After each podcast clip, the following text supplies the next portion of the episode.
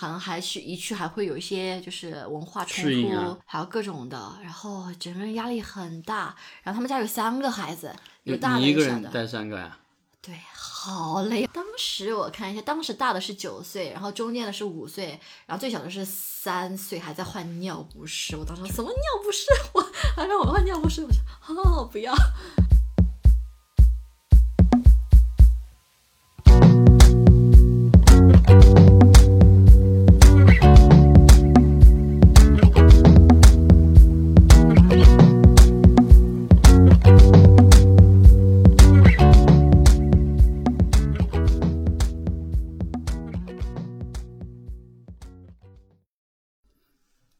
欢迎大家来到播客无限可能。然后今天我邀请的嘉宾是我的朋友 Melody。然后今天很开心跟大家作为这一期的播客，所以 Melody 先给大家简单介绍一下自己吧。大家好，我是 Melody，江湖都叫我麦老师，可能 Melody 比较难念一点。我是一名英语老师，这是我即将要淘汰的职业。然后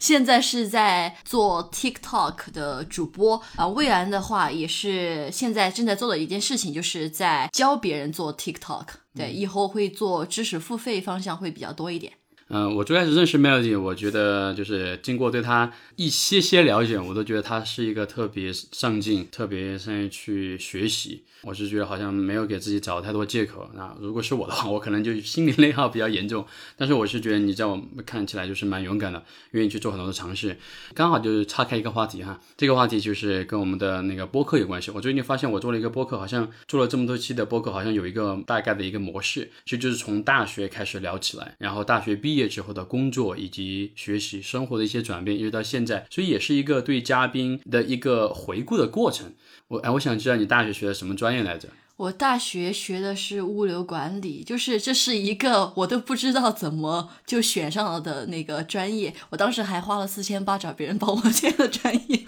没录上。是物流专业。对，物流管理，我当时送快递的嘛，我不要去，结果给我录到最后的那个志愿去了。但这个志愿是你自己选的吗？志愿它是保底志愿，这个是啊，就是就说，落下去了。啊，对，那就刚好就选了这个专业了。那你选了这个专业之后，会学一些啥内容呀？呃，会有一些经济学、管理学，还有什么仓储啊，就各种的类、类似的这种东西。但是不得不说，我在大学就是一个不太听话的学生，因为我是觉得我当时还是比较燥，学校又差，专业又差，我又不喜欢，然后也学不到什么东西，所以我基本上大部分的时间我都花在校外去提升自己的各种能力，然后各种去学习，基本上就是这样子、啊。然后大学绩点也蛮低的。所以对于这个专业，是你本身选这个专业之前就没有很喜欢，然后录到这个专业之后，经过你刚刚说的什么要上管理学、仓储、什么物流之类的，好像也没有很喜欢，是不是？没有很喜欢。所以你把你的很多时间就花在了其他的事情上面。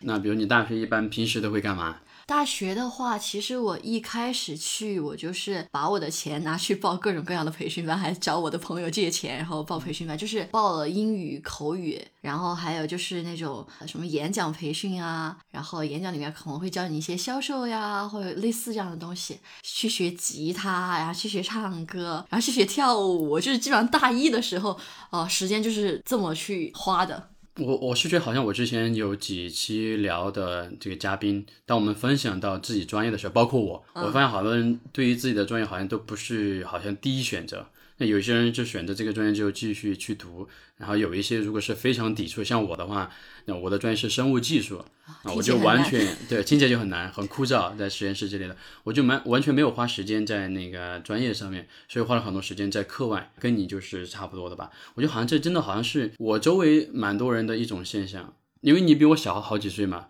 嗯，你觉得你们周围的这种朋友是不是也是对自己的专业好像感觉好像是都不太喜欢？大部分人是不太喜欢的。当时其实我又在想，我要不要转英语专业？但是我当时的考虑是，我的学校并不好。第二个，学英语其实英语专业很多人的口语能力并没有很好，嗯对，所以我想了一下，我不如就是一加一，就是我的物流管理，这是我的专业，那我再去提升我一样技能，就是我的口语能力。所以我当时考虑的就是一加一，所以我没有转专业。所以大学的时候，嗯就刚好你对那个英语也非常感兴趣，所以也自己报班儿去学，然后也愿意去学。英语的话，其实我从从小就是英语比较好，我是一个理科生，我可以理科都考倒数，但是英语可以考第一的这样子的人，这就是特别偏科。严重偏科。对，然后呃，所以当时的话，我是觉得就是英语的那基础的，像应试啊，都还算是比较好的。但是上大学之后的话，我是发现自己的呃口语能力确实不行。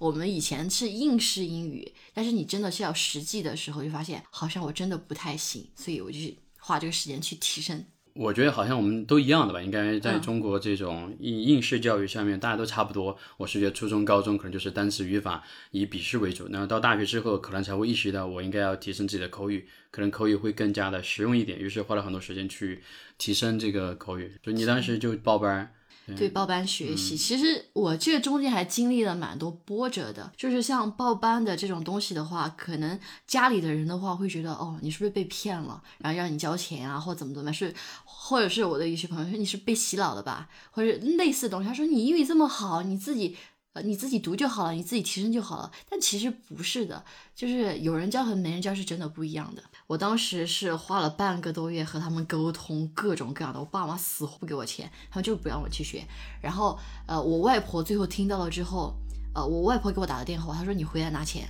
然后直接回家去，我就是我外公和外婆给我准备了钱啊，我觉得还蛮感谢他们的。当时我外婆跟跟我讲，她说她在深夜的时候听到这件事情，听到我想要学英语，她就跟我外公去聊天。她说一个女孩子，你说她出社会，你让她干嘛嘛？她既然英语好，就让她去学。哦，我就觉得我外婆还是虽然没什么文化，但是还是蛮蛮睿智的一个人。对，我觉得还蛮感恩他们的。我突然想起来，就是你这样一分享，我小时候其实也比较喜欢英语。可能从初高中开始吧，都都比较喜欢英语。那那个时候也想去上一些，我们那个时候叫兴趣班，就周六周末的时候。但是就家里面可能也经济条件没有特别好，就也没有去送我去那些学校，就只能去自己去钻研。然后读大学之后，其实也没有去报那个班，然后就自己去钻研。我是觉得自己钻研还是会走很多弯路，或者说你自己钻研的话，你得非常非常的努力去找那些资源，去找那些学习的方法，包括跟周围的人去小组学习。我觉得这个能动性就更主动一点。所以那个时候，我我不知道你有没有意识到，其实可能金钱观都有一点点改变了，是不是？就钱挺挺重要的，比如说我要去学英语这个班，但是可能因为一些原因，我自己其实只是一个学生，又没办法去上班。就那个时候，其实你自己其实也应该肯定是有点为难的嘛。其实这么几年，就是从大学，然后到可能后面我自己去美国啊，各种的，就是我其实想要的东西，可能我的原生家庭他们可能说他们也能提供，但是他们可能会觉得没有必要啊，或者是说是他们没有这个意识。呃，因为我从小就比较独立，所以大部分的就钱我都是自己挣的。呃，我有深刻的体会到这么多年钱有多么的重要。我之前就是乱花钱的那种状态，今年的话，我我会稍微的说我要存点钱了。对，对对，我我不要乱报课。我可能在那种比如说买衣服呀、买化妆品上，我不会说太奢侈，但是我在报课上几千几万的开始甩。几千块钱还可以啊，挺便宜的。我是这样的心态，那我甩的太过了，是老韭菜了。我就是，就之前你就是会花很多不少钱去学习，是吧？我大四的时候，就是我想要就是破自己的圈子，就是我之前跟你讲，我第一次参加知识付费是在我大四的时候，然后那时候我意识到知识付费做社群，它是一个非常非常好的，可以用单位时间可以挣多份钱的一个事情。我当时意识到了，而且当时我在那个圈子里面，我拿了第一，就是很多很多人来链接我，或者是各种，我就觉得哎，这个事可以干，就我圈子在从那个时候开始慢慢的开始在破。后面就是觉得我还是要多花钱去学习，所以我大四毕业的时候，我那时候也没有钱，我找我我表哥，我借了两万块钱，我说你给我钱，我说以后我要创业，我要多学习，然后我要去破圈子，我要认识人，我找他借钱，然后去上了一个一万多的三天的课去贵阳。然后我现在的有些很好的朋友，就是在我的，比如说我情绪上面，或者在有些人生有弯路的时候，呃，那些姐姐们就是在那个圈子认识的，所以我觉得我钱还是花的值，只要我认识了人，我觉得挺好的。所以你大学花了不少的钱去报各种各样的课，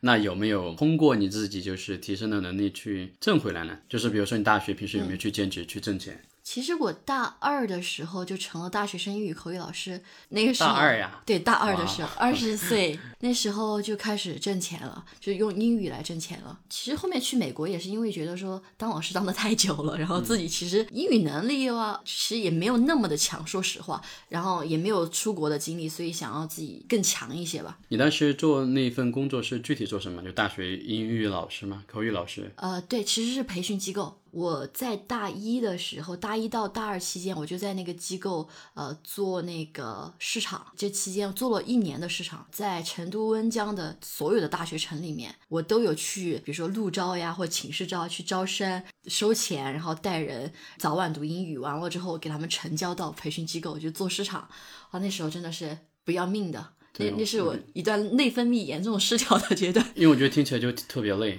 就所有的事情好像都是你要自己去走那条，就一个一个闭环，你要自己好像都要走完的感觉。你要去招生，你要去处理他们招生的后续的事情，要服务，然后要要带他们早晚读读音标，然后然后还得把他们带去机构去成交，然后各种的。但是你觉得做这份兼职，你自己有没有比较大的哪些收获？就比如说你自己的英语能力，应该我是觉得应该蛮有提升的。其实我觉得到现在来说，我还是蛮感谢当时在那个机构的那份经历的，从市场部转到了教学部，就是就这两个呃职责在上面，在那儿待了应该有两三年吧。我觉得虽然说在那段期间没怎么挣钱，虽然我真的很努力，业绩还是可以，但是没怎么挣钱。那我觉得他在后来对于我的销售能力、演讲能力、教学能力，还有就是。英语能力其实都是给我打了一个很好的基础，所以我蛮感恩那段就是不太要命的那段经历的。可能当时你在做那些工作的时候，你自己没有感觉到，可能过了半年，过了一年，或者是往，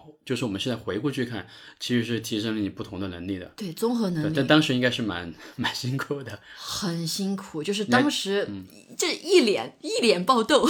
就是就是压力太大了。那你记得还没有哪些比较，比如说印象比较深刻的那种？比较难的那个时候，比如招生有没有遇到困难？比如说像我这种，我是觉得我是有点那种，是不也不叫销售恐惧吧，就是没有销售能力。我跟别人去发个传单什么，我好像就觉得很很就很不好意思。啊，对，但是其实没有什么，你就是在挣钱而已，就你也不用 care 什么，但是还是会这样的。就包括比如说我有些同学他们去做兼职，给别人打电话。打电话，别人一般来说可能就会很多会就直接挂掉了。嗯，但我说话，我是觉得如果谁就挂我两次电话，我可能 心都已经崩了，我心都已经崩，就是玻璃心的那种感觉。我懂那种感觉。对，所以我是觉得，如果你们做这种跟销售有点关系的这种大学兼职吧，我真的挺佩服的。在大学之前，我对销售其实会有排斥的。其实这种排斥还是源于自己的，就是想敏感或什么的，其实是这样的。然后，呃，我其实一开始的话还是会挺怕的，然后去怕丢脸啊，怕什么。但是我当时可能是领导逼的比较比较紧吧，就是那种他给你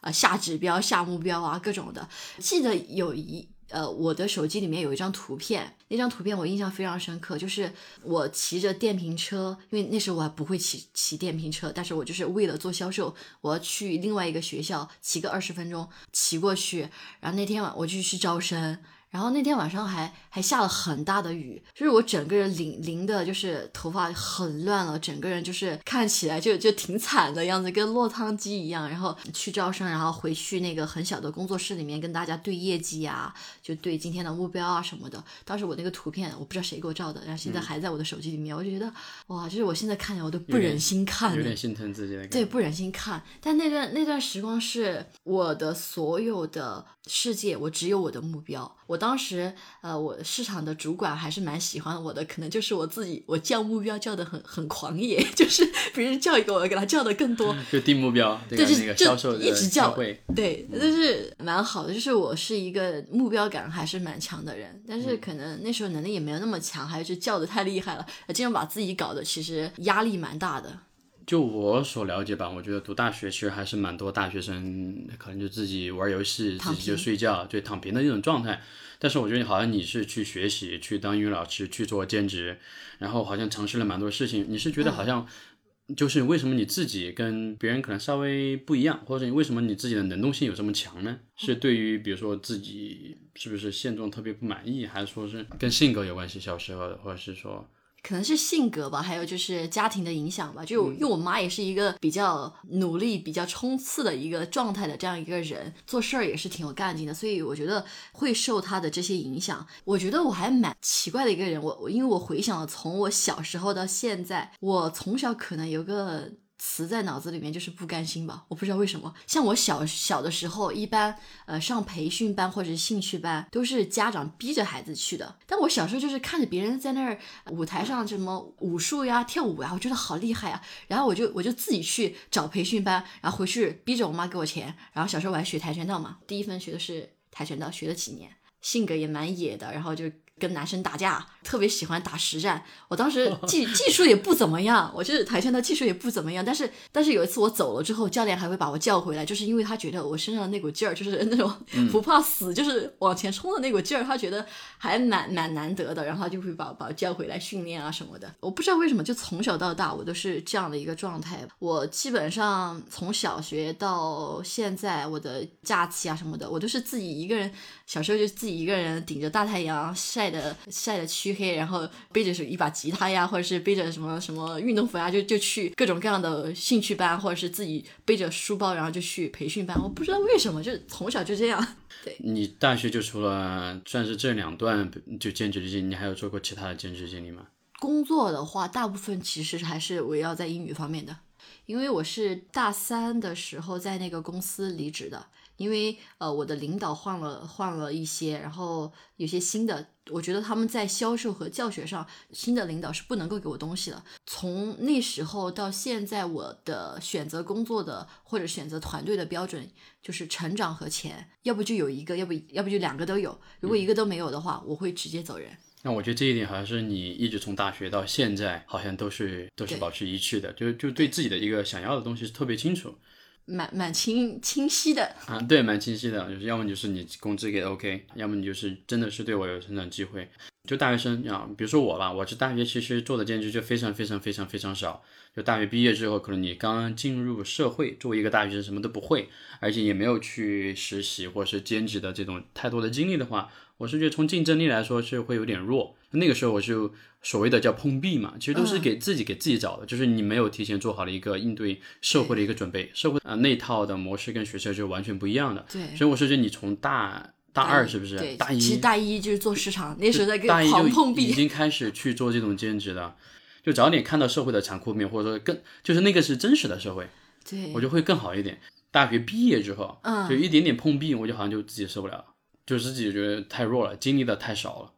我就觉得你就是特别有意识，就提前都已经去见识了真正的社会。我就觉得这这点蛮宝贵的经历的。大学我是觉得没有考好，确实没考好，然后就觉得啊，还是让自己的各种能力都要提升一点点吧，想让自己更有竞争力一些。那你平时除了兼职，有一些其他兴趣爱好吗？就是大学的时候。大学吗？旅行喜不喜欢？啊，大学其实没有什么太多时间去旅行，像像那份工作其实就已经蛮辛苦了，嗯，就是对，因为大大三在那儿完了之后，呃，大四为了去美国就去教小朋友去了，就换工作了，就去教小朋友去了，然后，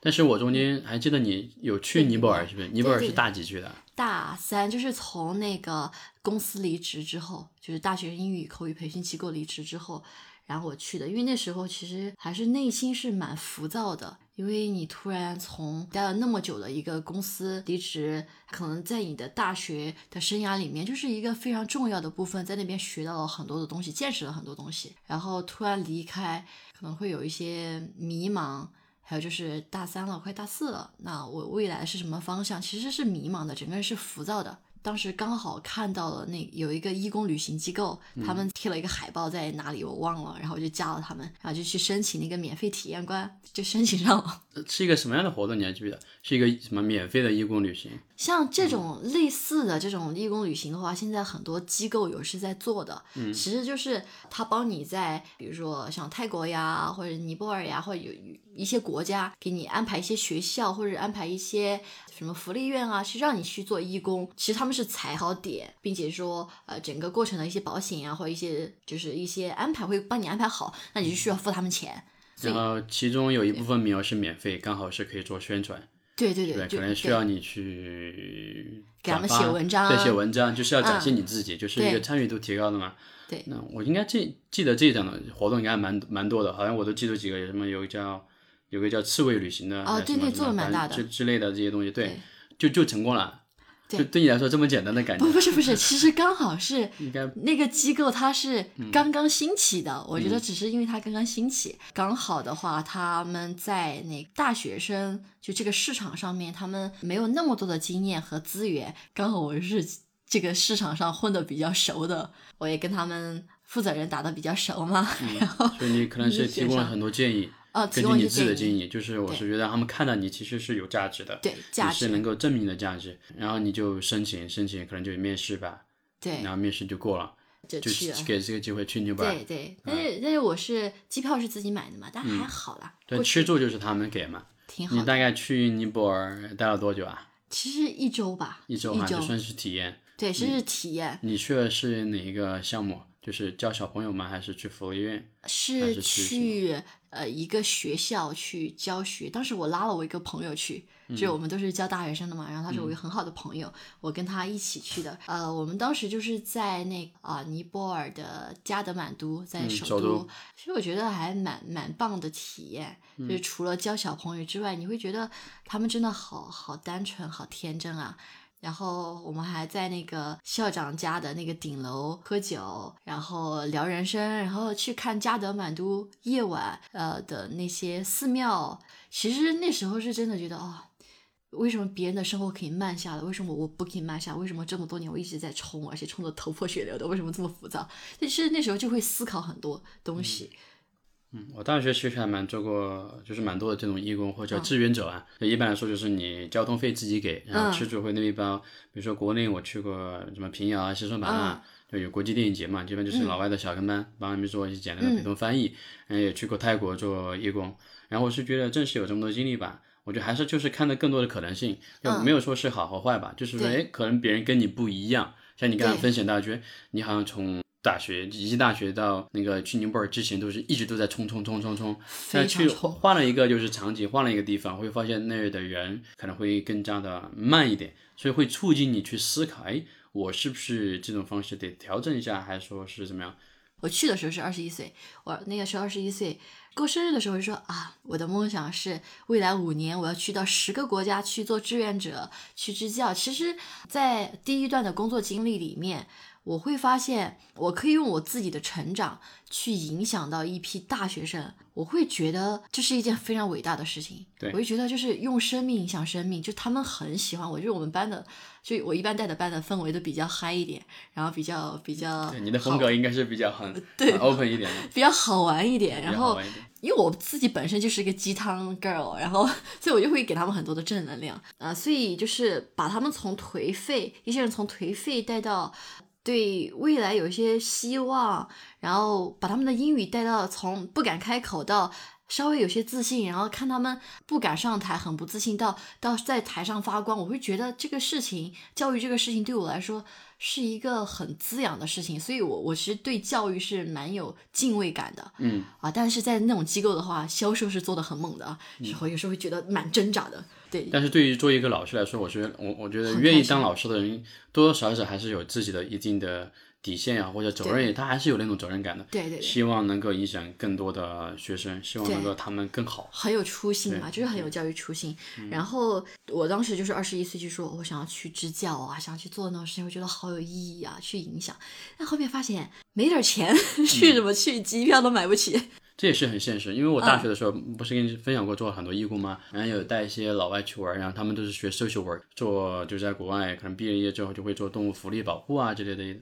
我当时就第一份工作就算去了这种当地的 NGO，那但是你会发现有可能就是其实没有真正想清楚你要什么东西，可能就说周围的人觉得给你一个信息，你觉得这个信息不错，那我就去呗。嗯，但是你可能没有更多去啊、呃问不同的人，采访不同的信息，比如说你需要是不是找。更挣钱的工作，因为你更需要钱，反正没有想清楚嘛。所以年轻我就想的是，嗯，钱好像没有很重要，对不对？好像自己喜欢更重要。但是我觉得回过头来看，还是应该可能但我觉得年轻人这种冲劲儿没问题，那我觉得还是稍微要更有规划一点。对，那有规划一点，我觉得首先有一个就是可能要问更多的人，像更有经验的人去去跟他们交流一下，可能、可能会更好。所以国外我是觉得他们有一些大学生是有 mentor，就导师，就挺重要的，就有个人会给你一些建议，给你一些指导。就我觉得这就是我们的教育，从小到大，可能从小到高中都是老师、家长去逼着去做很多事情去学习，到大学突然放开了，可能很多人没有一个很好的指导，就完全的偏了。那你从尼泊尔回来之后，就继续去找兼职吗？呃，就是去了一个公司去，那就是大大四的实习期了，就没什么课了啊、那时候我是报了美国的项目，就是准备说啊、我要毕业了，我去美国了。那时候我已经报了，就是那个是工作的话是跟小朋友有关的，嗯所以我是跟小朋友的话，我之前。我我觉得我是不太能搞定的，因为我觉得自己可能就像个小朋友一样。然后为了去美国这份工作，我就去找了一个少儿英语培训机构。就是说你其实想去美国那个工作，可能是需要一些能力，对吧？你为了这个能力，就是你提前已经在做准备了。对这个项目其实我之前有跟你交流过，是不是？就是 au pair，OK，啊，我周围其实有朋友也去过，现在甚至就结婚呢？对，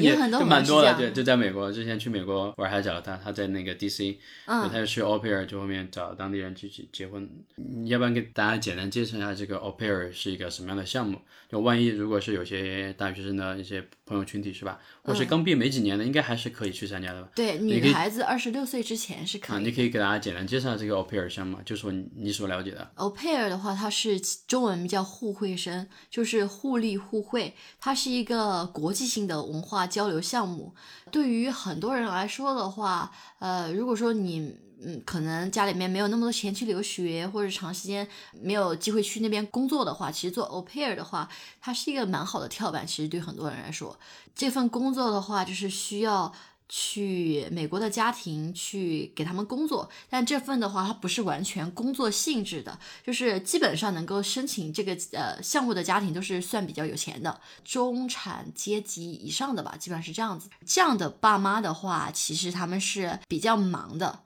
所以其实是需要一个像类似大姐姐的这样一个身份，在家里帮他们照顾小朋友，可能做一些简简单的家务，但是都是和孩子有关的这样东西。嗯，像我的话，有时候也会教他们一些中文。通过这样的话，可以换取吃住、保险啊、机票啊都是包的。然后每个周的话，会有将近两百美金的一个零花钱。它是一个蛮好的一个文化体验项目，它是个体验项目，但是看个人吧。呃，一般别人的话，我，好折腾呀！一般别人的话，呃，可能一年待一个家庭，或者是两年待一个家庭，我这可能半年多吧，就换了三个家庭了。因为因为我可能是一个，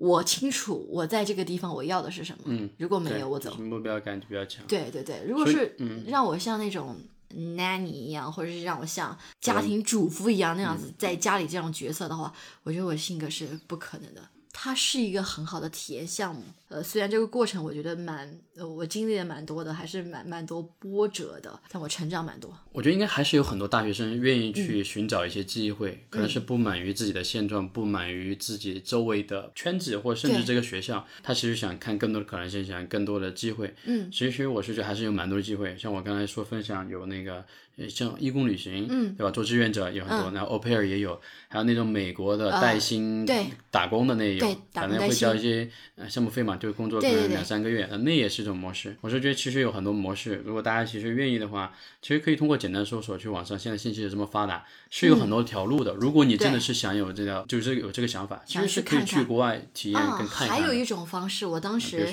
呃在出国之前寻找了蛮多的，还有一种就是。Working holiday visa 是不是？哦，这个也可以，澳澳大利亚和新西兰的那个打工度假签，还有一个就是做那个中文老师，像韩国呀、泰国呀，或者是呃那些小国家，美国也有，但是它要求会更高一些，这种也是可以的。如果想要去看看的话，其实有很多种方式，不局限的。我我觉得就是就我所了解的吧，嗯我觉得我周围凡是参加过这类似活动，其实还是觉得这一段经历都都蛮有意思、蛮宝贵的。对，嗯，有些去了澳大利亚，也有朋友去澳大利亚，也要去新西兰，嗯就现在找了，这不是新西兰人，但找的是另外一个国家，也是智利的。我有个好朋友，他啊找了一个智利的男朋友在那边一起工作，他们拿的就是伴侣签证嘛。嗯，对，所以现在就还是在新西兰。人生更多的可能性。对，人生就变了。对，嗯啊，甚至有一些他们就去，可能就是工作之后会挣一些钱嘛，啊，他会想到是不是要去当地留学，觉得新西兰跟澳大利亚不错，甚至在留学，甚至会留下来。对对，我觉得这就是一种说另外一条路改变自己、提升自己的一个方式。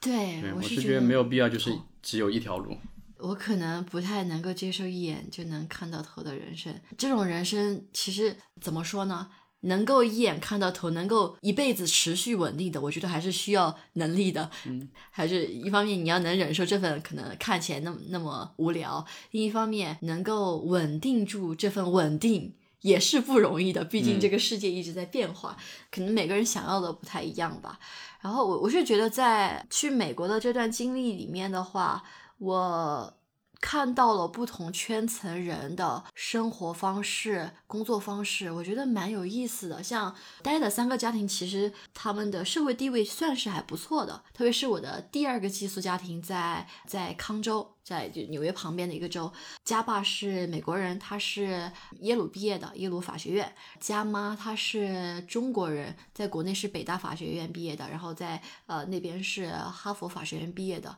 他们在我心中就是。对，可能我以前我不参加这个项目，我是不可能接触到这样的人的，哈甚至说跟他们一起生活。所以我觉得，呃，虽然就是他们也会有他们自己比较严格的要求，毕竟优秀的人他肯定是会有自己非常强的一个底线，呃，一个界限感以及他的规则感的，不然人家可能也不可能那么优秀。就是我在他们身上学到了蛮多，就是 work hard, play harder。然后我看其实你有听到哈，我是觉得你是一个非常有目标感的人，包括去美国去工作吧，这一段经历你提前其实开始做准备了。你你刚才其实有跟我分享说你要去做少儿英语，就提前有这个希望有这个自己真实的这个经历。你为什么想去有这种经历呢？比如直接申请应该也可以吧？呃，其实我已经申请到了，但是我是会觉得说，我还是缺乏跟小朋友相处的能力的，我确实缺乏。像以前带大学生就嗨起来呀，或者是就都还是比较放得开吧，然后或者是呃，因为那时候年纪比较小，要装严肃的时候，要装一下的时候，比如说要骂他们的时候，我也会就是憋住自己的笑，然后就会很严肃，会把他们吓到，就是。能能够很好的处理，就是比较年纪大一点的吧。然后小朋友的话，以前我看到小朋友就是躲的，在那段经历之后，我发现我可以跟小朋友，呃，或者在上课的时候说话就很可爱。我想啊，我我还可以可爱啊，就不一样。我觉得这个经历挺好，过做不同的事情，可以反馈出可能自己也有一些其他的特质。人生不一样的一面。但我觉得这也是一种非常负责任的态度，就是说你本来要去那边可能会跟小朋友接触，那其实我提前先去学习一下，先去接触一下，嗯，这样也是一个更负责的态度吧。这个项目 au pair 需要项目费吗？中国的话，最好还是找机构申请，不同的机构价格可能不太一样。所以还是会有通过中介机构会更方便一点。对，方便一点，因为很多信息差或者有些到时候你过去有些问题要处理的，确实机构就是赚这个钱嘛。对，那赚这个钱肯定是有它的有它的道理，又花了一笔不小的钱投资了这个。我其实，在大四的时候吧，其实大四的时候才是家里面完全没有给我钱了。在那之前的话，可能因为呃自己做做那个兼职教大学生，还有说做市场的时候，其实那公司没怎么给钱的，只是零用钱算是我觉得，嗯就没什么钱，基本上就是。啊，就挺惨的。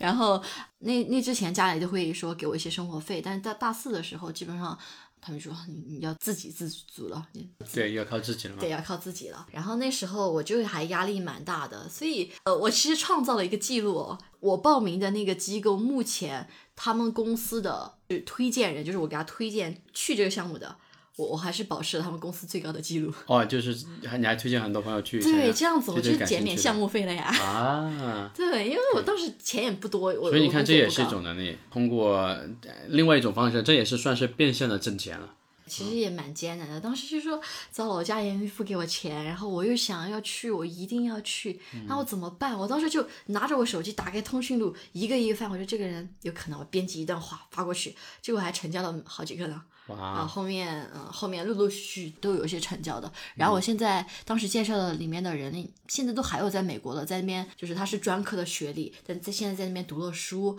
然后交了男朋友，还生活的蛮好的。其实如果是单纯的专科学历，在国内相比的话，他过去其实我觉得可能也是不一样的人生了吧。我是我就觉得好像我这么多年一直在影响一些人。对，然后你也可能就影某某种程度上影响了人。改变了他们的一生的感觉，所以这就是英语里面的 make a difference，就顺利的去美国了，是不是？因为你之前去过也是尼泊尔嘛，对吧？当时我就觉得还是美国有有点不一样啊。我第一次去美国之前，就是还是心里面有各种各样的意想，有各种各样的担心。比如说，你你们那边有人去接应你们吗？还是直接就？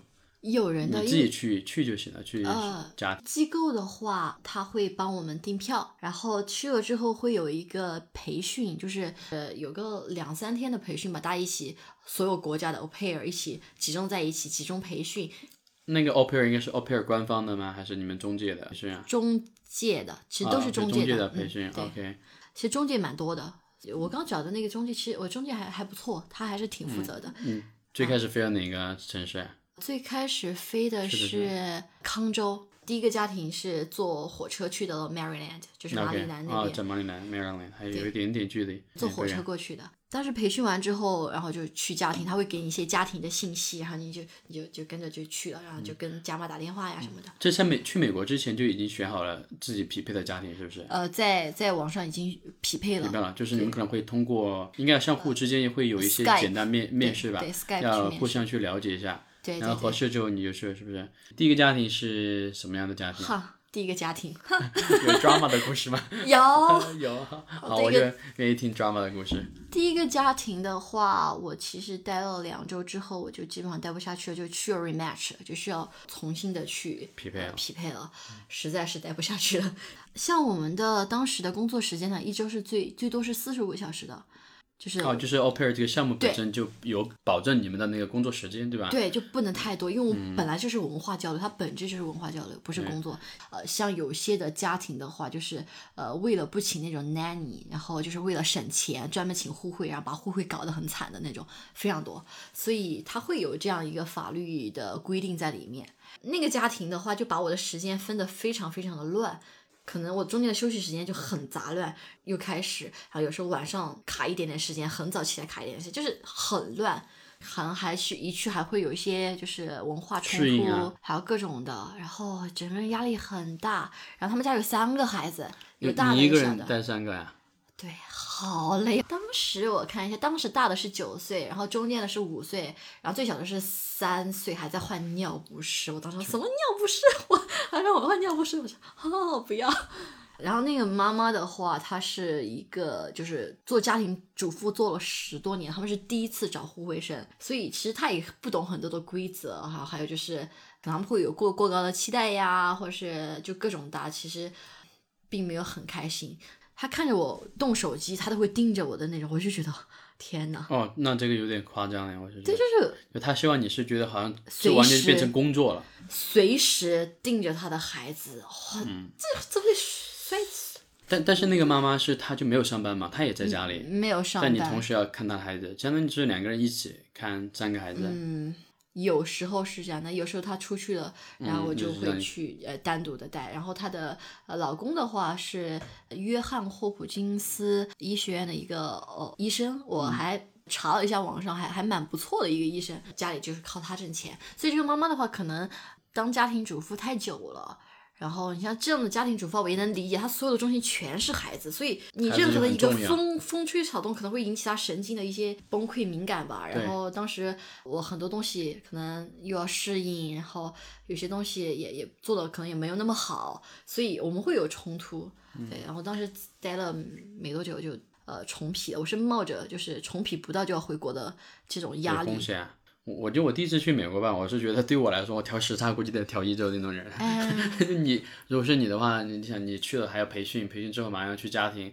然后家庭里面要面对各种各样的事情，算是一个挑战吧，算是一个挑战。蛮挑战的。比如你第一个家庭有没有遇到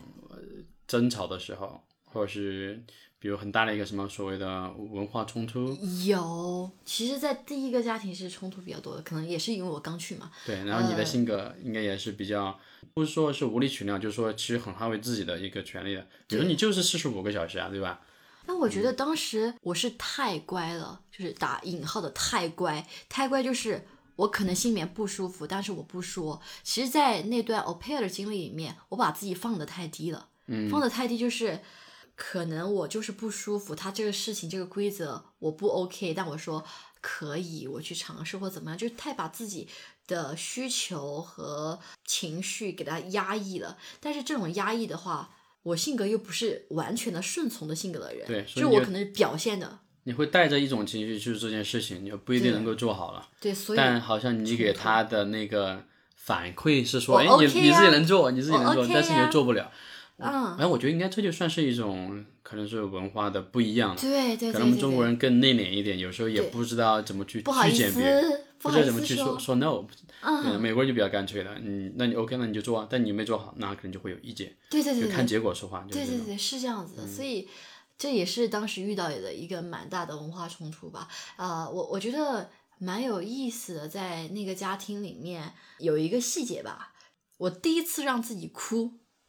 就是就是 就以以前都没哭过，是不是？也哭是哭过，但是但是可能从大学到那个呃高或者高中吧，我高中第一次就是我自己去外面读书了，就是没有在家里面啊，就自己一个生活了。都是自己扛过来，很多时候说哭什么哭呀，解决问题呀，就是自己太刚了，就没有让自己情绪得到释放。就是说，啊，那我们解决问题呀，就是那种，就是比如说我我跳出来看自己，还是觉得自己蛮蛮蛮心疼自己的那种，就是自己一个人要很坚强的那样子。我我当时情绪是太崩溃了，就你知道，在那种呃人生地不熟，然后过去事与愿违，然后我又准备了那么多年的东西，很不开心的一种状况的话，然后又有一种压迫感、逼迫感，每天都不开心，又然后又又是把自己压抑在那种那种情绪下的。哇，我我整个人其实有一点点那种抑郁的状态了，嗯，但是我还是不让自己哭，然后然后然后有一天我跟我朋友打语音电话，他当时刚好在学那个阿卡西疗愈，他说你可以允许自己哭，我的爸妈允许我脆弱，我也允许我脆弱，所有人都允许我脆弱，你不需要那么坚强。他就跟我讲，然后他就在慢慢疗愈我。就是有一天早上我起来的时候，我印象非常非常深刻，就是我自己蜷缩在我的被子里面，我在楼上，因为不太隔音，然后我听到他们在下面就一家人欢声笑语的，我觉得我我就把我只想把自己缩起来，我又不开心，我又觉得他们好欢乐呀。当时的场景就是我就是在一个黑暗角落里面蜷缩的孩子，我把自己全部罩起来，然后缩在那里面瑟瑟发抖。然后当时我朋友就慢慢跟我疗愈，慢慢跟我说，慢慢让我去放下可能对我当时家妈的一些可能怨念啊或者情绪啊什么的。我就开始一下就哭了。他当时他跟我说，就是你可以允许自己，我的爸妈允许我脆弱什么，我就开始哭了。其实那个时候，可能从那那那个点开始，我后面我想哭就哭呀，然后再慢慢慢慢再长大，在后面也会遇到一些人，有我的就是一些朋友，有心理咨询师啊，就是他让我要允许自己，所以我觉得“允许”这个词还是蛮强大的。所以那时候我开始允许自己，你可以有情绪，你可以。做的不好，你可以怎么样？你就允许自己，你允许了才能接受，接受了才能去改变。其实刚刚有听到你说你的那种状态吧，就是可能你跟周围的那个格格不入。呃有点格格不入，或者说是完全是两个世界。这种经历其实我觉得应该很多人多多多少少都有。比如我之前去环球旅行的时候，这个经历我觉得应该也非常的明显。就环球旅行，大家一听起来可能都是很好的一些词，但并没有。我觉得任何一件事情可能都是它有它的不好的地方，你是看不到的。那比如说我在环球旅行中有一个最明显就是孤独啊。我一个人环球旅行就 solo traveler，那一个人会孤独啊。然后我住的又是青旅，你特别是去像一些国家有点远啊，嗯，对吧？比如欧美那种有时差的，我觉得会更明显。我也不知道为什么，我觉得那个时差可能还是跟我的生活习惯有关系吧，可能会造成情绪的一些问题会有啊。比如说我之前在欧洲的时候，可能也玩的比较久了吧，那也朋友比较少。然后也是一个人去旅行，然后在埃及啊、突尼斯啊，就有时候经常会就住在那个青旅里面，不想出去了，就是有点小郁的状态，就会想很多问题，比如自己有有点疲倦，该不该出来？对嗯不对？我自己该不该去环球旅行？这件事情是不是错的？然后我就天天在那个 YouTube 上面看那个什么一些中国的电视剧啊，嗯就天天就不出去了，就那几天都没出去。哎，但过几天之后你会发现还没有什么，你就出去慢慢的就自己好了。我是觉得好像这就是一个正常的一个一个过程吧。我觉得应该很多人都有这种状态。所以你的第一个家庭就是比较短，是不是就两周嘛？但是在这个过程当中发现自己的一些，就是其实有一些收获的。嗯，两两周从呃两周就决定要走，然后后面两周是他决他没有找到合适的人，我需要再为他工作两周，然后呃我还蛮感恩的，就是我现在朋友 Vivian，就是你见过的，呃我跟他的革命友谊在那个时候开始的，就是。我当时在第一个家庭很不开心，或者是各种的情况，他都会跟我提一些解决方案，包括怎么和我的机构去沟通这样的一个东西。然后在我为那个家庭工作的最后一天晚上，特别爽，因为那个那个家妈出去玩去了，晚上十点钟才回来，就我工作到十点，然后不能走。然后我当时是把我所有的行李全部收拾好了，放在了门口。然后 Vivian 和她的老公开了一个多小时的车。等那个家妈回来的时候，他们打开了车大灯，在门口等着我。然后那个家妈一回来，我提着行李就再见。就这了。嗯，对，那你跟 Vivian 是怎么认识的？呃，我们是呃，就是有那种互惠的一个群嘛，当时就是群里面刚刚好，刚好就加上了，然后就链接上了。然后他之前也是互惠生吗？对，他是互惠生，然后又留学，然后在、又在那边就是安家。那我觉得他应该更能够理解你刚刚去的这个互惠生的一个状态，对就应该会更理解。对，所以我们那时候真的就是到现在就是革命友谊吧。那时候觉得哇，这好是一种苦的感觉，救赎，这是我的雪中送炭。恩人，对，所以在后面，比如说我有一些工作的机会，或我有认识的一些人和资源，我都会给他，就是我们也会互相帮助，所以我们的联系还蛮蛮紧密的。嗯所以第一段家庭就正式宣告结束，好，对然，后就进入到第二段家庭是吧？嗯，第二家庭是不是你刚才简单介绍过？啊、对，就是是一个算是妈妈是中国人，是不是？嗯然后爸爸好像是是美国人嗯对美国人，对，是一个这种结合家庭。他们有几几个孩子啊？有两个孩子都是比较大的，可是自觉性还是蛮强的。就是在那个家庭的话，其实我我当时会觉得很压抑，不太开心或怎么，因为妈妈是一个非常严格的人，非常严格，因为她对自己其实就蛮严格的。是不是亚裔？还有中国人，这更其实更大部分严格一点，大部分大部就是那种虎妈的状态。对对对，大部分是这样子的。他的要求和点都是非常非常的细的，就要按照他的步骤逻辑一步一步一步去做的。比如说，他一般会让你，你你们一般会做什么事情？有没有照顾孩子？比如一个很小的细节吧，就是就是我有时候会为他们准备晚餐或者小朋友的早餐。还得做饭呀。对啊，那时候才学着怎么炒菜，怎么怎么去做一些烤箱啊什么，那时候学的，所以现在能稍微做一点点，是那那时候亏那时候练的啊。我以前在家就是比较家里人都照顾的很好的那种，比如早餐。那我们每天要吃什么？要换着不同的，比如说有水果，或今天要吃一些什么东西啊，一定要有牛奶，一定要喝。然后比如说有一天是 cereal，就是对饮饮食的一个要求，而且每天可能还会稍微有点不一样。对，不一样。然后呃，比如说像水果的话，可能呃早上的时候我会准备，可能至少两种吧。然后像葡萄，我一般吃葡萄可能就是直接一颗一颗给它摘下来，淘、呃、就是冲洗一下就 OK 了。但是他会要求我是用剪刀提起来两三个的那种，它就比较方便嘛，提起来两三个。然后洗的时候要先用就是那种不漏的先洗，然后之后再用漏的再再弄一下，然后再给它。呃，立起来，然后盘子要用什么样的盘子，就是类似这样的东西，是一个很小的我听起来就已经感觉是比较严格的，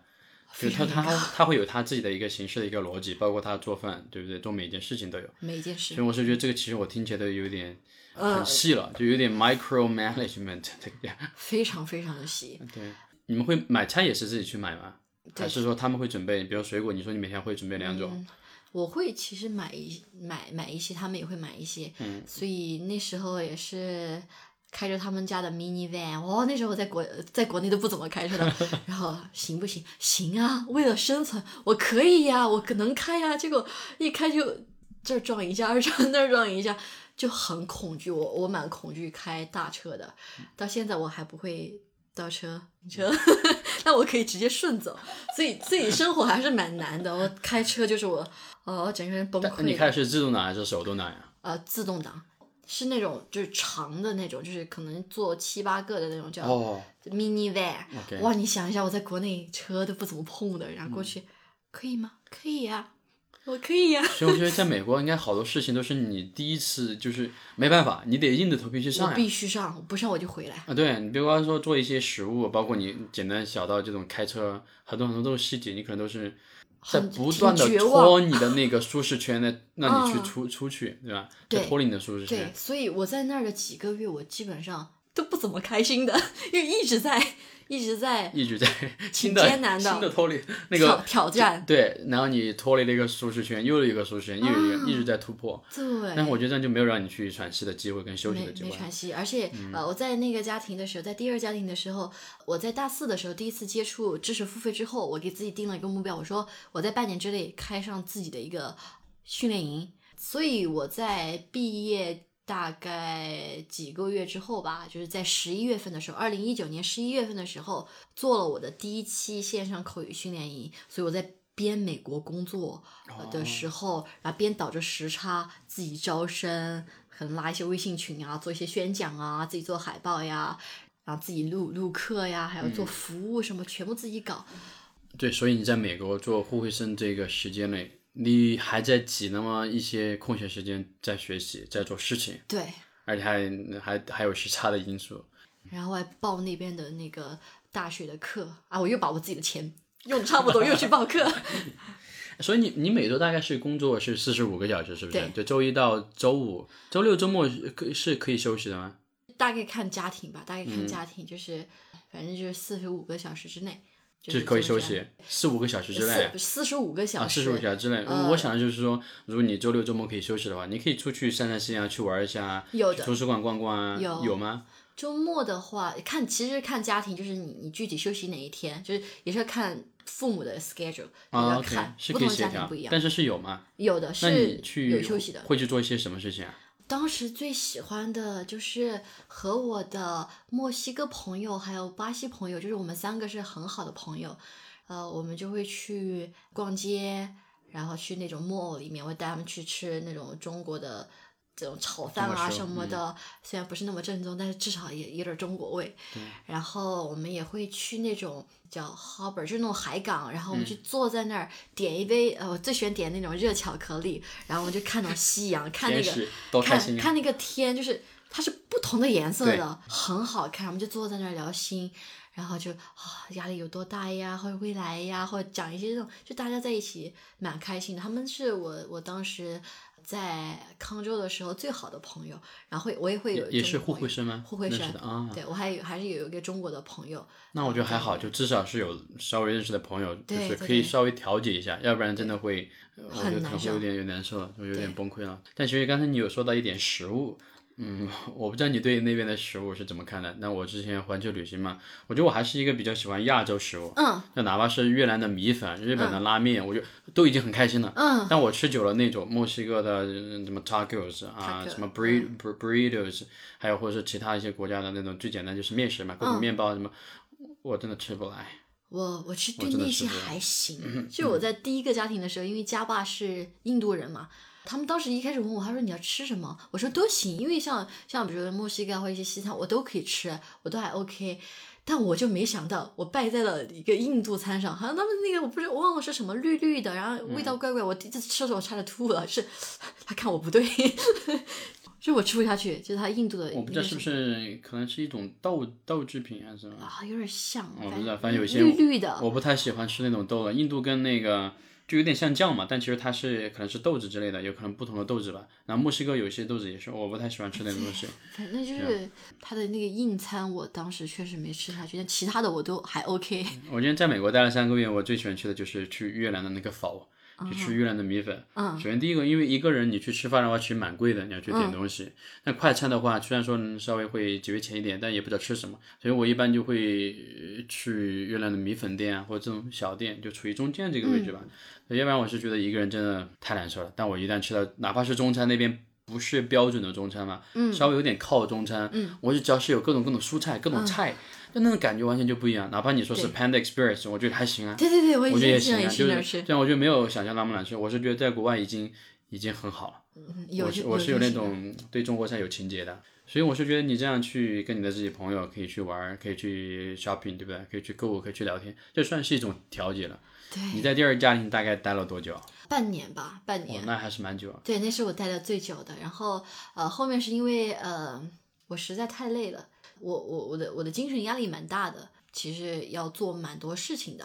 然后就是在 au pair 这份工作方面，然后再加上我自己又想要做的事情蛮多的，因为我不可能说我这两年或一年我的时间都做的所有事情，我觉得它不在我的规划里面，就是我只是 pair，它只是我的一个跳板，一个路径，对，一个跳板。，所以我是有自己的很强的目标的。我我我我有做自己的事情，然后我也就去学校上课，就是实在太累了。有一天我就撞车了，但是还好我是撞了自己家的车，就是我自己开的车，还好。所以后面我就实际上说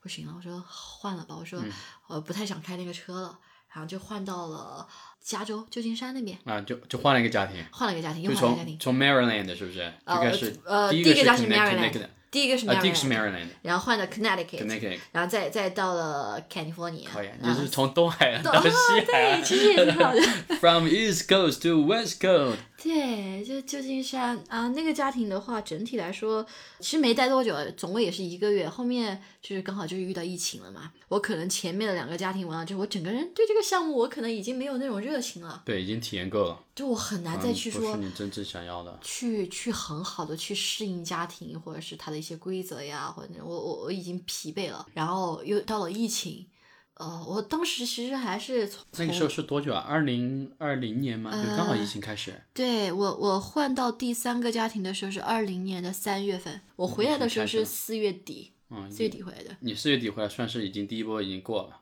高嗯差不多，呃，在冲刺期，还在冲刺，在狂加期，那时候顶着非常大的熔断，敢回来？呃，高价票回来的那时 候，对，真的，好哦，那时，候回来特别不容易。啊，很不容易。我我其实从第二个家庭到第三个家庭，然后就是到最后离开一个两个月吧，其实就比较私密一点的东西，就是嗯，对于女生来说，就因为情绪压力太大了，两个月没有来大姨妈，对就是因为大姨妈会推迟，就是因为压力太大，压力太大了。当时来是非常，我当时感触非常深，就是我在买到了机票，所有事情 settle down 之后，我那天半夜我把买完机票，就第二天就来了，就是因为身体情绪下来了，还就是你这样子，就确实是你为周围的，你就你的身体自己有反应了，告诉你不能再继续这样下去了。对所以我觉得这就是一个提示你，就跟我们平时可能有一些不良的一些健康的那个什么不良的一些行为、不良的一些习惯嘛，你的身体会告诉你你不能再继续下去了，你的身体已经有反应了，所以你就回来了，对顶着最顶着最严重的一个疫情就回来了。当时其实回来之前，我问了自己蛮多问题的。最大的问题就是有几个吧，是这里还有我想要的东西吗？其实我是不甘心的，毕竟准备了那么久，然后想得到的或者一些体验还没够，想去好多地方还没去呢。我觉得我是不甘心的，但是我问自己，如果我继续待着，还有意义吗？我觉得没有意义了。好，那我顶着高价机票回去，提早回去这几个月里面，我能不能把这个钱挣回来？我觉得我 OK，好，回去吧。那你在美国算是三段的一个寄宿家庭的生活，你觉得有哪些收获吗？就是你回过头再去看的话，可能会更清晰一点，因为当时的话可能会更有难受，情绪一点，对，因为嗯你处在那个情绪当中。但再过半年、一年，包括现在你两回去看，你觉得有哪些收获没有？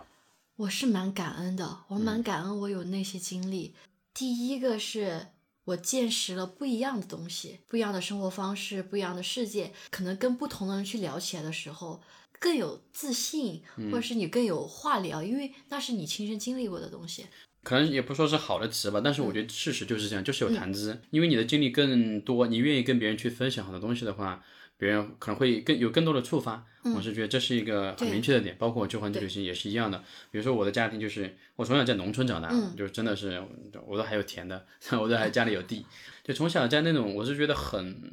那那种环境生下来没没有说很苦哈，嗯，但是我至少觉得好像跟国外的你会觉得是或者说中国的一些很多大城市是有差距的。然后随着你一步步步去看到不一样的东西，我觉得这本身对我们来说就是一种刺激对，这就是一个学习的一个过程。我觉得好像我是一个小村庄的，我能够去纽约看一看，嗯，对吧？我是觉得还是对我是有一些影响。对，其实有这样的经历之后，我们在可能跟那种家庭本身就比较好、大城市的或者家庭本身就非常有钱的孩子去谈论关于世界的东西的时候，我们更有底气了。其对，实更有自信一点。你看过的我也看过呀。嗯，第二个，我觉得呃有一个词在我脑海里面，我觉得这个词对我来说是个很美好的一个词，叫做不卑不亢。特别是第一段经历之后，我觉得应该整体都是，还有第二段经历，就是是嗯嗯，我在第二个家庭学到蛮多的，我蛮蛮感恩的。就是不卑不亢，就是以前可能会觉得说很有钱或者是很有资源的家庭的孩子，我跟他们聊天，我觉得我是自卑的，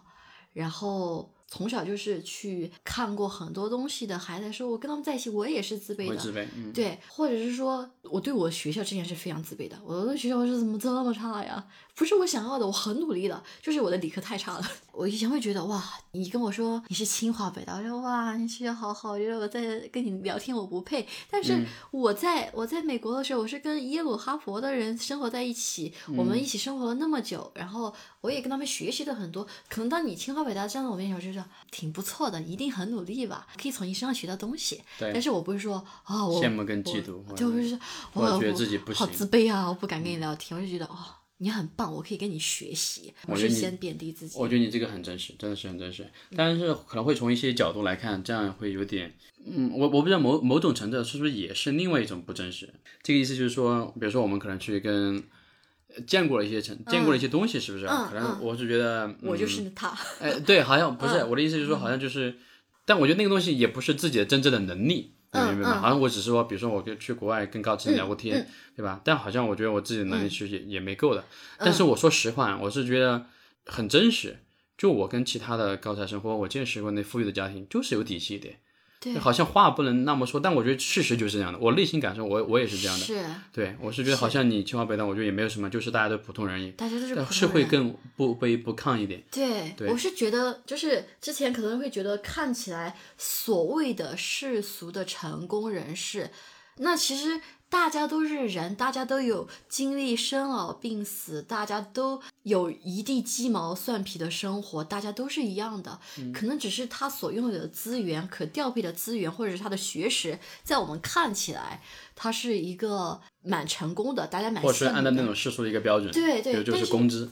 他就是比较成功。但是钱从整个人的来说的话，嗯不一定。我就会说，那他真的快乐吗？他有那些，那又怎么样呢？然后我会觉得说，现在的话，我会更能够保持自己内心的平和吧，我觉得很好，就是这一点我是觉得我非常也有感触的一点啊，嗯就是我去环球旅行之后，嗯。你包括你去欧美的一些国家，像法国、德国、西班牙，这我都去过，然后也去过美国。啊，穷国家其实稍微也不叫穷国家吧，就很一般的，像东南亚一些什么老挝啊、缅甸啊、埃及啊、柬埔寨啊、嗯摩洛哥啊，啊，或者是突尼斯这种，我是觉得你看到，包括印度哈，印度就比较明显嘛，你会看到就是说，欧美有些地方确实很好，人家的那个条件就是不一样，对吧？但是你想想，你还有很多差的国家，我真的就是比较惨。比如说我去印度，你看街头那种，你看他们做的那些食物，他们那些建筑，好吧，包括他们的衣食住行，你会发现就是一个很两个极端。但我去了这些地方之后，我是觉得，就是我会更加平和。我会更加不卑不亢，对我不会觉得好像啊，我爸把我生在农村，我感叹我自己为什么我出生在这个家庭，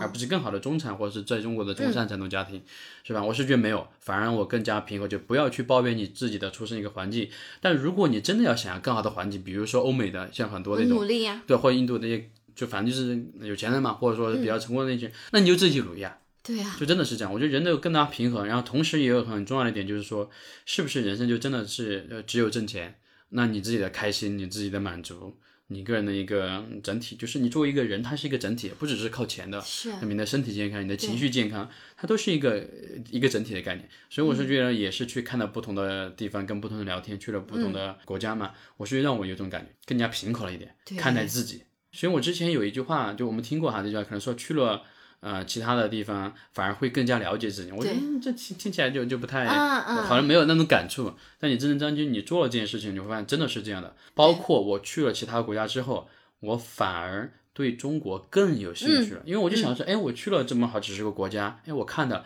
但是其实你会觉得。中国其实也很不一样，也很就是多样性嘛。然后就好像每个省份可能多多少少有一点自己的文化，所以我会发现哇，中国好地方还是我没有去过，就反而是去了世纪之后，让我更想去中国更多的地方，去中国很多不同的地方去看一看，平和这一点，我觉得这一点应该也挺明显的。所以这叫什么？见世界，见众生，其实就是为了见自己。嗯，真的是这样，真的是这样。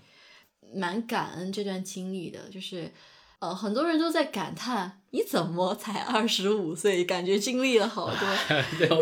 么经历？然后都是 Melody 是前几天是不是才二十五岁？对，然后想，哦，我我才二十五岁，但是我觉得从十五岁到现在这十年里面，我的那股劲儿一直还在的，就是我一直在成长，然后也没有乱谈恋爱，然后也也也在好好学习。然后也在好好成长，所以我觉得经历了好多，才二十五岁啊，哇！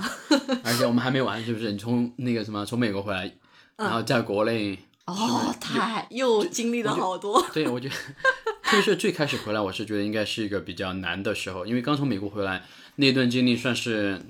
就画一个句号，但我没有完全画讲，可能还是有些影响。对，啊，情不管是开心的还是不开心的，肯定是有情绪影响。对，我觉得应该是没有特别好吧。然后因为疫情回来之后，在国内，比如很多工作也也停工了，是不是？然后你自己回来隔离了，是不是？工作倒是没担心过。OK，回来是不是直接隔离了吧？应该。对，隔离就是回来隔离了二十多天，在呃广州落地隔离了十四天，然后飞回了呃成都隔离了八天。那段经历是，我是觉得在就是从去美国到所有到回来，我是觉得在跟过去的那段时间相比，我是好快乐的。嗯就是我不用想很多事情，我就每天点点外卖，然后做做核酸，想想工作。就是我是在隔离期间过了我二十二十三岁的生日，隔离期间。然后当时在广州，然后也是因为在那个呃线上学习认识了一些朋友，他们就会呃给我寄书，然后寄呃就是在附近的就专门给我送一些生活用品，然后吃的过来。在我隔离完了之后，还有一个呃小姐姐，两个。他们专门来陪我吃饭，然后陪我去机场。这么好，什么社群啊？学习的是不是？学习的社群，OK，就是跟大家链接非常深，虽然没见过，但他们他们一直看到我在成长，在突破，他就蛮喜欢我的吧。对，这个网络真的好神奇啊！就是你可以更认识到自己三观合的朋友，嗯，然后本身在你的相处，或者是你自己在在什么，就是你不不管你你你在创作的时候，你在输出内容的时候，嗯，其实就已经是在筛选了。就别人已经了解你了，不需要再问很多的问题。你们一就是一般见面的话，就一拍即合，就是大家会互相尊重，也互相就是支持的那种感觉，挺神奇的。虽然是第一次见面，但是好像是认识了很久一样，所以就还是蛮好的。然后在那段经历里面，你说工作哈，我我倒是没担心工作，就是 自己能力够，当时当当时是。有跟一个公司在合作的，就是我在美国的时候，在最后的末期是跟有一个公司在合作的，然后就是他们想要做线上的成人，当时我就拉了 Vivian 一起，我们就跟那个公司一起合作，但是中间其实也是蛮不愉快的一些东西，就是因为他们中间有一个搅屎棍，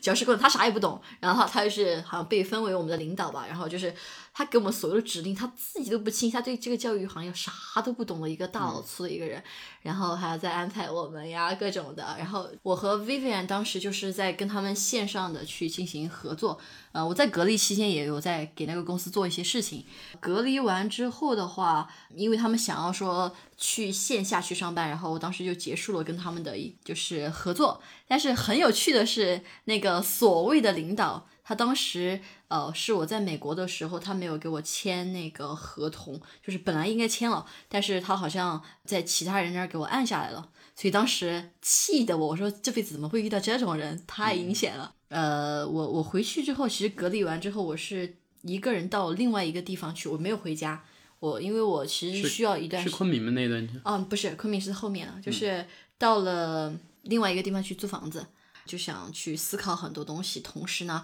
也在跟这个所谓的公司在跟他们进行类似想要做劳动仲裁的一些一些事情，跟他们在杠嘛。当时那段时间的话，我自己一个人住了两三个、三四个月吧，我忘记了。然后那段时间就是调整自己的心态，然后还有和这个公司在那儿刚，呃，还有就是呃收那个英语的线上私教课，还有就是最重要就是我又开始花钱进军视频号。要学视频号，对对，对？那时候视频号刚刚刚刚兴起，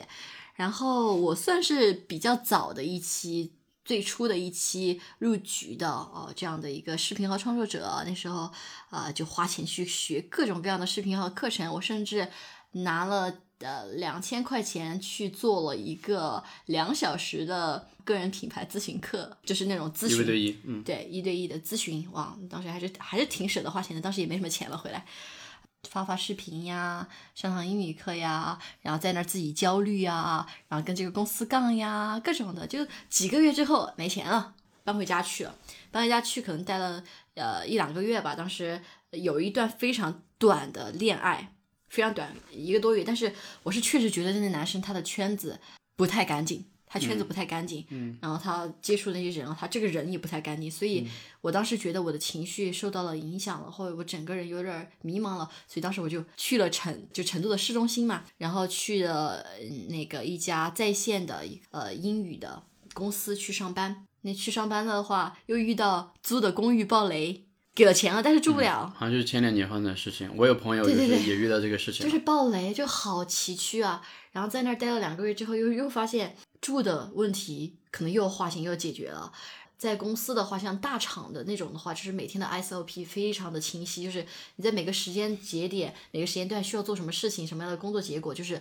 是个机器，还有打电话销售啊，各种的，非常的难熬。我是觉得我在这儿学不了东西，钱也也还行吧，就很一般，福利不错，但是我觉得这不是我想要的。好，走 走，然后我又回去了，我又搬回家了。搬回家，呃，那时候刚好就是修了那个线上的英语课，有一对一的课，就收入还不错，还能够维持自己。呃，维持了几个月吧，到了去年，呃，就是二一年的四五月份，就决定说，哎，我觉得还是得出去再上上班。然后就是，嗯、因为一个人在家待着，我当时还借钱把家里搞了一个工作室出来，就是楼上那个我们家三楼那那区域全是我的，我有自己的一个非常强的空间感，就是呃，他们就老家吗？我老家把改了改造了是吧？我我家是有一栋楼，说起来好像很有钱的样子，不是，就是那种确实就挺挺有钱的对。自自建房，自建房就是那种、嗯我小时候的那种自建房是，呃，就是三层，然后呃顶楼的话就是没有人用，所以我就把它呃去装修，自己钉出来，然后做了工作室。我就自己一个人在那儿办公、学习，然后弹钢琴啊，或者怎么样的，然后上课呀，就做很多事情在那儿。然后，但是刚刚装修完，我就看到了一个机会，英语大 V，就是现在他应该是在抖音上，嗯麦克应该是销量是第一的，非常大的，就是大 V 了，就是顶级的那种大 V 了。现在应该是，我当时去的时候，他还算是前几吧，但现在做的越来越好了。呃，最近的 GMV 应该都是有一千多万吧，最近三个月。蛮强的，呃，我当时去昆明待了两个月吧，又是遇到双减，啊，过去之后就是就是我五月份去了，去了他们昆明一趟，然后就发现啊，我还是蛮想去，呃，跟着他去学一学的，做做自媒体啊，各种的。然后过去我就是没钱，我把钱又造完了啊，就是不断造钱，然后造完了之后，我在去之前七月份的时候，我我用了一个多月，我给假期给小朋友补课，同时我有线上的纯英语课，就挣了揣了一万多吧。去年的就是二一年的七月份，我夹着两个行李箱冲去了昆明，去了英语大 V 那儿。过去之后，又是遇到双减，然后又是遇到可能团队内部可能老板也不知道让我们彼此怎么分工吧，就是他因为他是一个就是基本上是单兵独独战的能力非常强的一个人，但是在团队上可能没有那么有经验吧，而且他们大部分人都是很熟的人，所以我当时呃那是一段我近几年的也是一个人生转折点，我在那两个月里面怀疑自己到了极点，因为在那我不知道自己要做啥。然后我也把钱造的差不多了，然后工资又不够生活，各种的情况下，团队的呃那些同事又是又是名校毕业的，都是非常强的。当时我就会觉得哈，我觉得我自己又胖又丑，我觉得自己又没钱又穷，学校又差，英语又差，就是我把自己贬低到最低的极点了。对，因为你状态不好，其实你会想到自己其实啥都不行，就根本跟这件事情或没有关系的，你会想到其他地方来来贬低自己。对对对，我在大家面前表现出来的是唯唯诺诺和敏感的状态的，那时候整个人的对自己的评价体系已经崩溃了。但是我最后离开还是因为说钱、成长还有没有没了。嗯。然后双减之后，我要不要走英语这条路？不走了。好，换赛道 TikTok，然后 又回来了，又回来之后又回成都了。呃，回成都了，回家了。然后花了两三个月吧，去把自己放空，去上舞蹈课，去上瑜伽课，把自己的一个自己的那种信心，对自己的那种认知，慢慢的重建回来。错对，花了蛮长时间去重建的，但是在那段经历里面，我走之前我写了十条我在这踩踩过的坑，然后就是算是个人原则，对，我下次就要注意这些问题。对对，我踩过的坑我踩了，总结了，好，我走了，然后回去自我疗愈一段时间，然后开始去去了解 TikTok，去花钱，嘿，又花钱。花钱学习，你在学习付费这件事情的从来没含糊过，没含糊过啊，就是付费学习学学 TikTok，然后没走弯路。我在这方面，我找的老师都是圈子里面口碑比较好的，然后现在在 TikTok 上算是 老主播了吧，算是。所以你开始做全新的一个一个行业吧，叫 TikTok 是吧？对，是哎用英语是不是全英语的都是？对，就是然后之跟之前的英语技能也就是结合起来。对对对对对，在这个同时，我也花了钱报那个叫国际注册汉语教师资格证。就是我我在每一步，其实我在花钱或者是我在做什么的时候，我还是会给自己保一些底在那儿。就是 TikTok 混不下去了。我还能教英语，还能教汉语，对，那也还行吧，就是饿不了，饿不了，对，饿不了。但是在饿不了的同时，是希望自己去拼一拼，跟搏一搏，对对对，万一就有机会。对，所以我的逻辑是有保底的，能够让自己生活的东西，剩下就是冲刺的一个阶段，所以挺忙的。我是觉得很多英语老师应该都都是类似于可以这样的，就是说英语其实就算是一个技能吧，技能，你可以去吃饭，我觉得应该问题不大。嗯，那我是觉得你在吃饭之外，其实就应该是多去尝试。对不对？所以我就觉得，你看做 TikTok 用英语，就就是把自己的英语技能给用上。对，去买。你做 TikTok TikTok，这样比如说，我觉得 TikTok 应该最开始你进入 TikTok 这个行业，应该有蛮多挑战的吧？比如说要一直连续不断的说英语，还要说你的产品的一些信息，包括你怎么去面对这个镜头，怎么我不知道要需不需要调调动气氛这种，需要调动气氛，然后。其实我是去年十一月的时候，就是刚学 TikTok，可能一个月左右就得到我当时老师的邀请，去了深圳，去他的公司。他说：“你过过来做主播吧。”因为那时候，呃，这个行业可能开始那个火苗开始爆起来了，然后还蛮缺主播的。然后那时候我就去了他公司去播了三天吧，然后去感受了一下整个氛围。可能是因为我自己的英语能力，或者加上那个有做国内的短视频，也有做过直播，还有自己当老师，其实以前的综合能力已经打在那了。其实都用上了。对，就他把就直接上了，我直接上了，所以就就感觉好像有有模有样的，就是感觉不像是个新手一样。对，所以在直播方面其实问题倒不是很大。其实到后面我回来自己播的一段时间，因为我还没决定要去嘛，因为刚闯完又让我去。去闯，我可能还需要一点勇气和一点时间去消化自己，所以我是在看。然后所以对你来说，应该挑战没有特别大，没有就是去熟悉就行了，熟悉就行了。但是最大的挑战可能是回来之后自己没有团队，然后自己去播，自己去做，其实很难的。所以今年，嗯，好，终于说到今年了，哇，这这 好长的故事。对，所以今年，嗯，就二零二二年，啊，就觉得还是得该走出来，我不可能。天天待在家里面，待在家里面被催婚，然后周围的朋友可能都要结都结婚了或什么样的，然后我自己的可能能够聊得来的朋友不在我家里面，呃，我还是得走出来，所以呃，我就是尝试一下成都的公司，在成都确实做 TikTok 的很少，前不久我就做决定，我还是要去深圳。嗯，那深圳现在的那个公司的话，它有我想要的东西。我在入行之前，我第一个想做的。不是主播，其实我很清晰的是，主播是我一个跳板，因为主播是耗命的，非常累。我要不就是做培训主播的人，要不就是我要去上那种知识付费的课的。现在要即将去的公司，对于我来说，他们是有钱有资源，并且他们在这个行业做的还不错的。特别的是，呃，以后要做知识 IP 的话，比如说我们像他们现在公司做的不错，在抖音上起 TikTok 的那种讲师的那种形象的那那样的一个号，然后呃去发视频，然后去直播，去卖课，再到现在的那个就是就是转化到社群里面做知识付费的交付。现在我已经在帮他们去做这样一个事情了。所以做 IP 个人 IP 是你更愿意去做的，包括你卖课就是录一次就可以。就可以没有编辑成本去嗯产出，是吧？而不用像做直播，你就必须得每天或者说按时间去做直播。课的话，其实呃，像如果和他们合作的话，是需要更新的，每个月可能会更新，但是不会说都我一个人去讲，就是有团队合作吧，就这样一个东西。然后你在做 TikTok 啊，你觉得有没有好玩的事情好玩的事情就是啊，gossip？Gossip，gossip 聊八卦，啊，他们他们外国观众也感兴趣。啊，Gossip Girl。其实像做 TikTok 主播的话，像你起一个新号最前期是没有流量的，就可能一场也没有多少人看你。然后我是有一个去年十一月份的时候，我做直播就认识的一个一个姐姐。然后她跟我蛮熟的，我在起了新号的时候，她就经常来我直播间聊天，就是她就会待在那儿，就有时候会听我讲 gossip，就会可以听三个小时的那种。就我就这样说啊，我最近遇到一个男生怎么怎么样，然后我然后我会告诉他我的故事，然后也告诉他我以后想要做什么事情，就是当朋友那样去聊天。他很好，他给了我很多的市场建议，然后他也为我下了微信，他说 “Girl, you ain't give up”，就他告诉你不要放弃，不要放弃你要加油。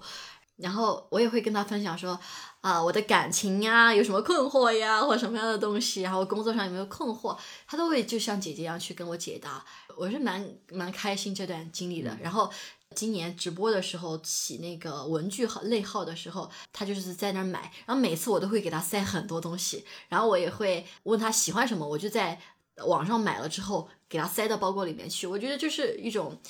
双向的奔赴吧，我觉得蛮蛮有意思的。你主要是卖哪些产品啊？应该是有文具啊，呃，其实还是这个大的类别？市场，嗯，这个市场一直在变。爆品的话，就是它可能每段时间也不太一样，所以嗯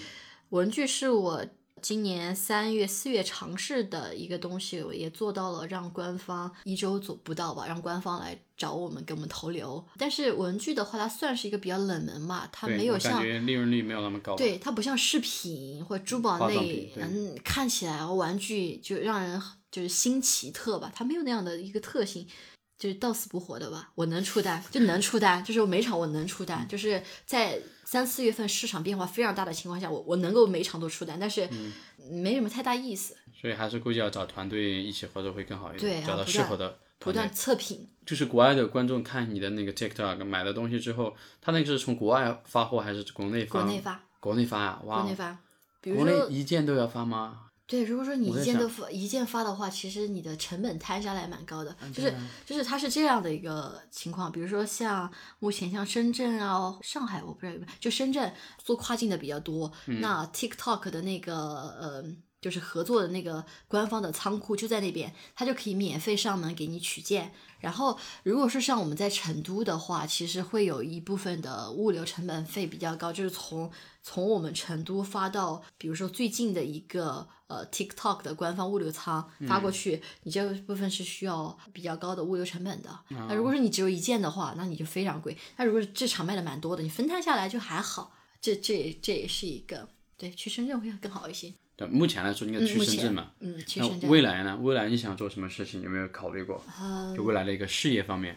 可能比如说在做知识 IP，是不是还是算一个比较 IP 重要的一个阶段的一个事对情？IP，像像现在的话，我不是做 IP，但是我在帮着他们做那个呃群里面的交付，比如做助教，他们有些关于 TikTok 的问题，我会去回答，还有就是整个社群的运营。呃，我现在是接手在运营他们整个社群的，就是以前所有走过的路都没白走。这个这个盘甩给我的时候，当时是蛮急的，他都已经开营了，然后直接甩给我，因为比较紧急，人事上会有一些调动，甩给我，我当天就是花了七八个小时，在一个自习室里面把所有的系统搞清楚，然后搞得清清楚楚去交接每一个人的工作，然后全部理清楚。所以这个东西对于我来说，它不难，是因为我以前已经做过、走过最艰难的时期了，所以就综合能力在那儿吧。所以对，你看我们其实从大学开始聊，聊了很多很多小的节点，或者说对你来说个人是比较大的一个节点。那我们就回顾这一年的学习跟工作的经历，你觉得有没有什么遗憾？这一年吗？就从大学到现在，比如说会不会周围的人他们会觉得你是不是太年轻了，就是太就尝试了蛮多的东西的，但是都没有，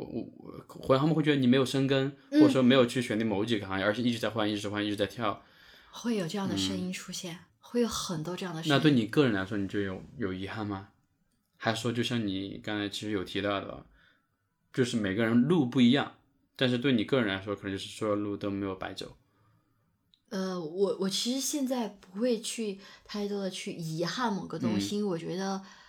我所经历的就构成了现在的我，我很满意我现在的状态，不卑不亢，然后阳光，就是爱与被爱里面，就每天很善良，然后也在接受善意，我觉得很好的生命状态，倒是蛮感恩走过的这段路的。但是我们听起来好像我们今天聊的 都都挺挺悲催的，各种非常的惨。对，但是我是觉得正是因为可能有这些经历，是会让你变得更强。就像你刚才说，你说其实如果你自己都认可你自己的现在比较好的话，就状态比较好，那我觉得肯定是真的比较好，你才会觉得自己都会这自己认这样认为。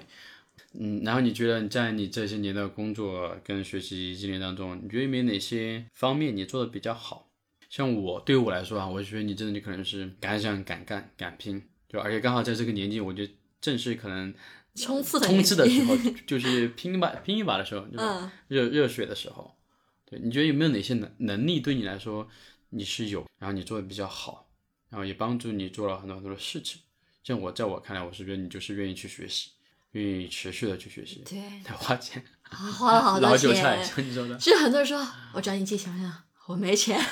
我没钱，在学习，我都在学习去了。我觉得就是我庆幸的是，我当初选择学口语，它贯穿了我这么多年到现在。比如说去美国呀，或者当英语老师呀，挣钱呀，或者认识不一样的人了，它其实就是英语，它就是一个工具。所以，我们从这么多的经历回过头去看，其实每一段经历可能或多或少跟英语是有关系的。对对对对对。所以，英语就算是我觉得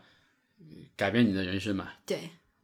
我觉得对我来说也是这样。我觉得很多很多事情其实都是因为英语，包括认识朋友、去国外，然后去工作、去做公众号、去做自媒体，我觉得可能都是英语吧。英语应该是一个非常重要的技能，我是觉得，如果在听的朋友们要学的话，我是觉得，如果能够去学，对自己可能真的会有很多很多意想之外的益处。对，你现在是没法预料到的，但是如果你去去学。学的稍微我觉得 OK 一点，也不要学的太好。就是说你其实对你哪怕是简单能交流，你能够明白就是我们在说什么东西。不是说你要学的很专业你才会体会得到，你稍微学一点，我觉得能跟别人去交流，我会发现你有很多东西它不仅仅是英语，它英语之外带给你的，你总结起来可能就是英语这方面，它是贯穿你全部的一个重要的节点。重要一个部分，然后其他的能力就是就学习力了，一直在学习啊，好像打不死的小强啊，经历了好多呀。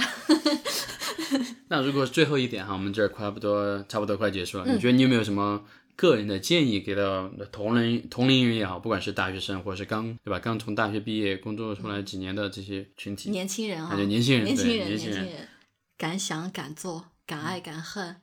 清晰自己要的是什么。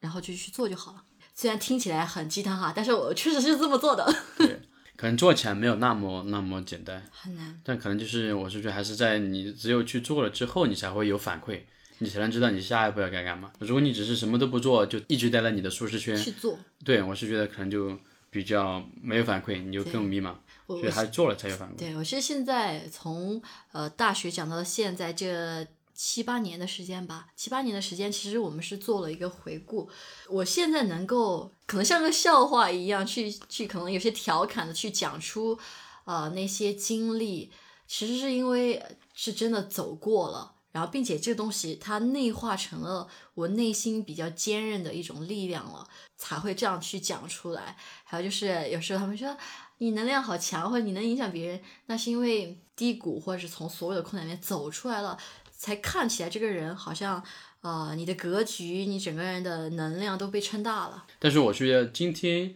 的我们做播客这种形式，跟你平时出现在公众场合是不一样的。为什么对？公众场合他们看的其实都是你比较好的那一面，阳光的那一面。但我觉得我们今天其实聊了很多，我是觉得其实是更真实的那一面。对，但是就遇到很多很多的问题，但是其实你会发现，你其实你的品格还是在的，就是你你那个那股劲儿还在，你那种持续不断的去照做、去学习、去持续的去提升自己，我觉得都一直是在的。其实如果今天就是有朋友去听到你这个播客，我就觉得哇，就可能从不同的角度可以看到你，这这更是一个立体的人。而不是每次去参加活动啊，魅力又很阳光，英语又好，然后又很外向，对不对？都是好的。我觉得没有，所以我们觉得不要只看上去好的那一面，就跟朋友圈是一样的，你看的都是基本上是好的，你坏的基本上也不会去吐槽，大家看我朋友圈就啊好阳光，我说我哭的时候我不会发呀。对对，所以你看我做播客，我觉得很有意思，就是你觉得大家聊着聊着聊，你会发现其实有一点有一点真情流露了，嗯，你有点聊进去了，但是你会发现这想起来又有点心酸，又有点慰藉，但是又觉得自己嗯挺感恩的，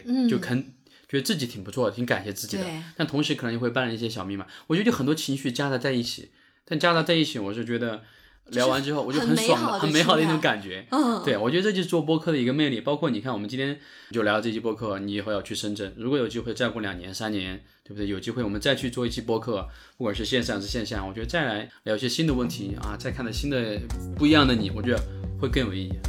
互相见证。对，互相见证啊，我们之前有聊过，对我觉得真的就是互相见证。我得继续把播客得做下来，做下来，做下来我的视频也要拍起来。对，我就邀请我的朋友去闲聊就行。好，我们今天差不多就这么多吧，跟大家说拜拜吧，拜拜，拜拜。